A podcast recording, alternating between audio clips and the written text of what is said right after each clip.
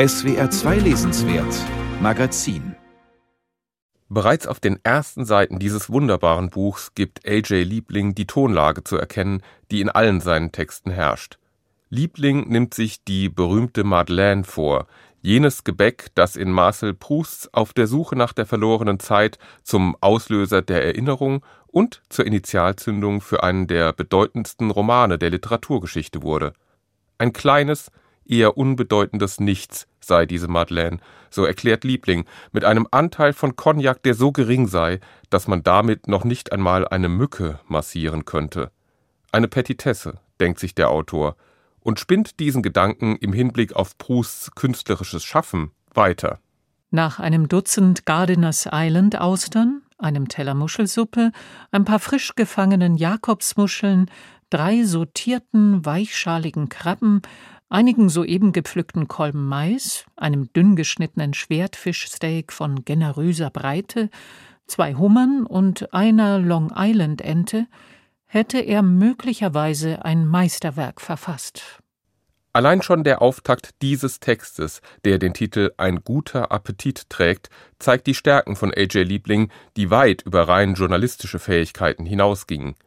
In Lieblings zwischen Reportagen und Essays oszillierenden Texten zeigen sich eine feine Ironie, die blitzartig in einen derben Witz kippen kann, aber auch ein niemals aufdringlich inszenierter Bildungshintergrund und vor allem ein guter Geschmack, auch wenn aus heutiger Perspektive manche Leserinnen und Leser widersprechen würden, denn die Hemmungslosigkeit und die Offenheit, mit denen Liebling ein Loblied auf die Völlerei singt, dürfte im auch kulinarisch prüden 21. Jahrhundert durchaus auf Befremden stoßen.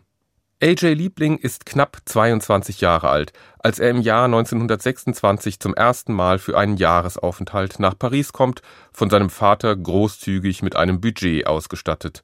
Liebling entdeckt Paris und die klassische französische Küche für sich.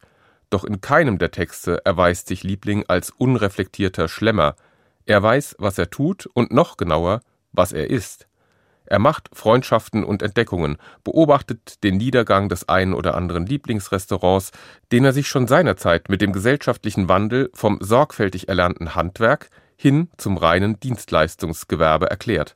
Und Liebling wirft aus der Perspektive des geübten Essers auch einen diagnostisch scharfen Blick auf das Milieu der Reichen, die die Seezunge lieben weil sie nicht nach Fisch schmeckt und die in den von ihnen bevorzugten überteuerten Restaurants niemals in den Genuss geräucherter Kuttelwürste oder eines alten und darum umso geschmacksintensiveren Truthahns kommen werden. Auch im Hinblick auf die Wahl der Getränke ist A.J. Liebling gleichermaßen puristisch wie auf elegante Weise boshaft.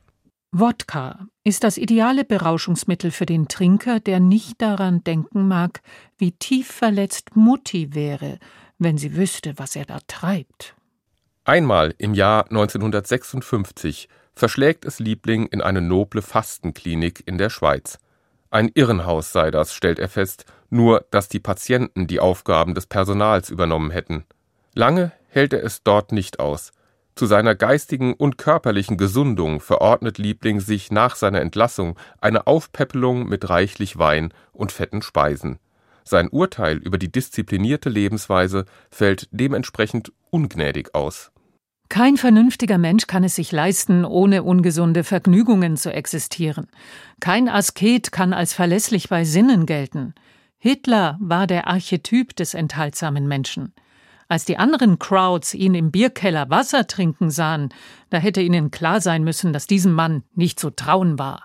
Zwischen den Gängen ist ein Buch der Ausschweifungen, das den melancholischen Abgesang auf die besten Zeiten der Küche bereits in sich trägt. Insofern sind Lieblingstexte die ideale Festtagslektüre für Genießer und Nostalgiker. Man muss sich ja schließlich nicht ständig zusammenreißen.